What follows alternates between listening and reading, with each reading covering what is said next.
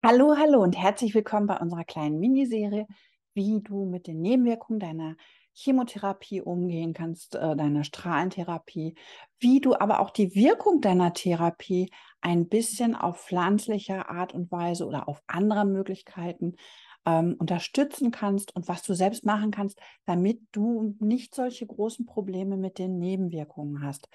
Und ja, wir sind heute schon beim dritten Teil und ich möchte dir so ein bisschen was aus der Pflanzenheilkunde vorstellen. Denn auch da gibt es natürlich ganz, ganz viele tolle Dinge, wie du deine Therapie unterstützen kannst. Und ich möchte eingangs hier nochmal an dieser Stelle sagen, bitte, bitte, bitte, alles, was du machen möchtest, besprich das bitte mit deinem behandelnden Arzt.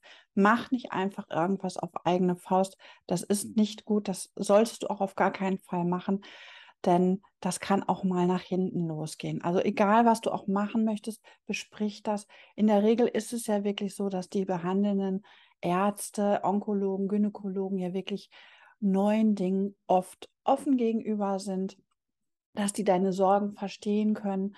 Und deshalb bitte sprich damit darüber. Ich möchte dir heute einfach mal so aus dem Bereich Pflanzen, Heilpflanzen, verschiedenes vorstellen. Ähm, zum einen die Enzymtherapie. Das ist noch so ein bisschen umstritten. Die Wirksamkeit hier ist noch nicht so ganz klar, aber man hat festgestellt, dass das was im Körper macht und dass das was mit einem Persönlichen macht. Und zwar geht es hier um diese eiweißspaltende Enzyme aus der Ananas und der Papaya.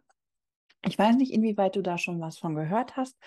Ähm, die werden im Endeffekt über das Blut im Darm aufgenommen und man vermutet, das sage ich jetzt hier an dieser Stelle einfach mal ganz bewusst, dass die zum einen ähm, im Immunsystem diese Tumorzellen enttarnen, dass die die Wirkung deiner Chemo auch verstärken können also auch da bitte, ich behalte mich da auch sehr bedeckt bei diesen Studien, weil das halt endgültig noch nicht abschließend beurteilt worden ist.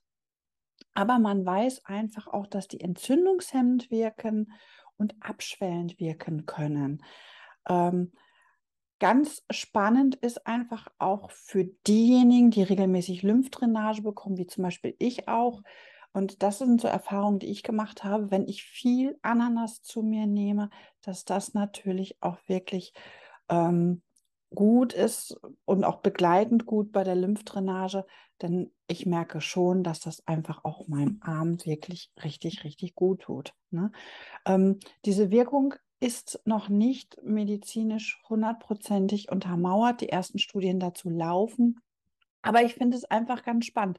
Und auf der anderen Seite ist es natürlich auch so, ein wenig Obst, das schadet uns auch nicht. Also von daher ähm, wäre das natürlich ganz, ganz toll, wenn man sowas macht und machen kann. Und das hilft einem ein bisschen. Und wenn es nur dafür ist, dass man ein wenig Obst isst. Was ich dir noch mit auf den Ge Weg geben möchte, und das ist so eine Sache, das mögen viele einfach nicht gegen Übelkeit. Also ich hatte ja Ingwer schon mal angesprochen mit dem Ingwerwasser, ähm, einfach aus frischen Fenchelsamen Fencheltee zu machen. Ich mache das gerne, indem ich also diese Fenchelsamen nehme, die so ein bisschen zerstoße und frische Minzblätter dazu mache.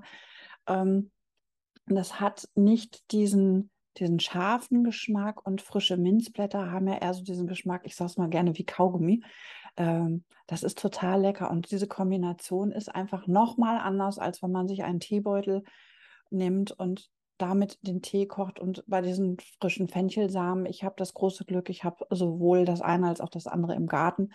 Ähm, das, das ist schon richtig lecker. Also wenn du die Möglichkeit hast, dir ein bisschen Minze zu ziehen und ähm, frische Fenchelsamen auch bei deinem Biomarkt bekommen kannst, dann mach das einfach. Zum einen ist es lecker, es ist gerade so, wir sind ja, wie gesagt, Ende August. Es ist noch sehr, sehr warm und man hat einfach auch die Möglichkeit, dass es durstlöschend ist, ohne Kalorien. Und da, da ist das natürlich ganz, ganz wichtig. Aber wie gesagt, wenn du Ingwer magst, kannst du dir das natürlich auch aufschneiden. Auch das ist lecker und das tut deinem Körper auch sehr, sehr gut.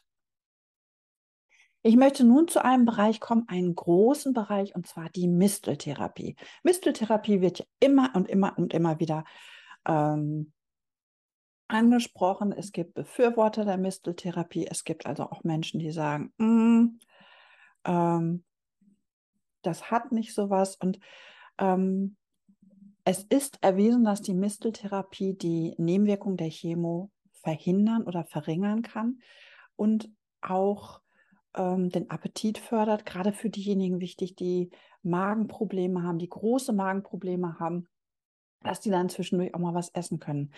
Aber bei der Mistel ist einfach auch ganz, ganz wichtig zu wissen, dass du das nur mit Absprache deines Arztes machen solltest.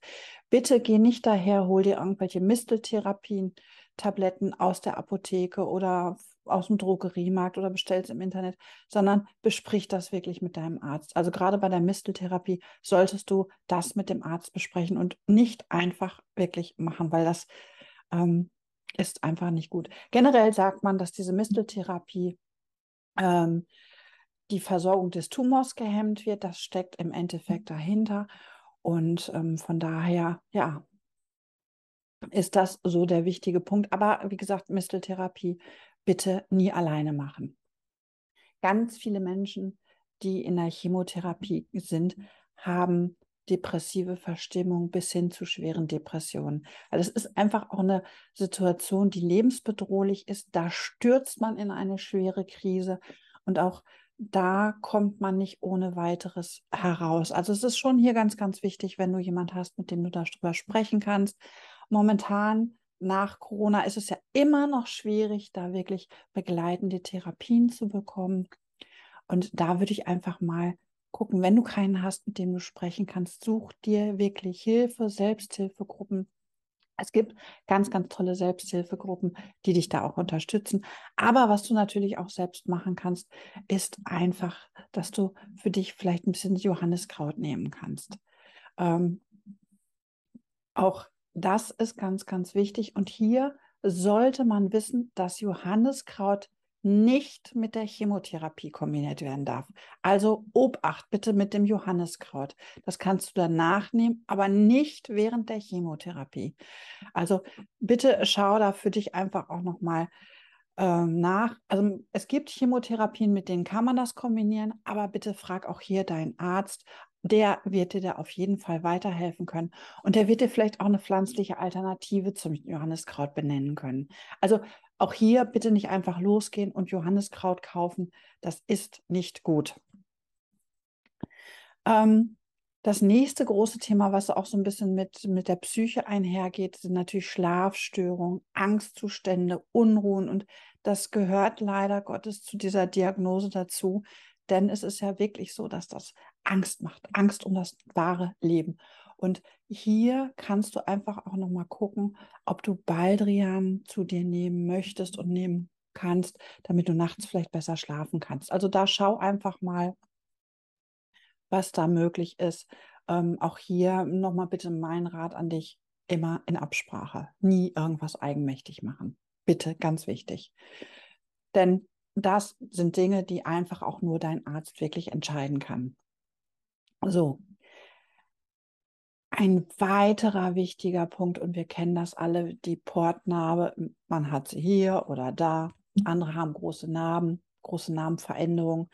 Und da gibt es einen ganz, ganz tollen Tipp, was die Narben auch geschmeidig machen. Und das kannst du eigentlich in der Regel immer nehmen. Und das eine ist zum Beispiel das Johanniskrautöl. Das ist so ein gelbes Öl. Das riecht nicht gerade gut, aber das hilft sehr, sehr gut. Das macht die Narbe weicher, elastischer. Und wenn die Narbe noch so richtig rot und wulstig ist, ähm, kannst du das damit auch äh, wirklich zum Abklingen bringen. Was natürlich auch gut ist, ist Arnika. Das kennen auch viele.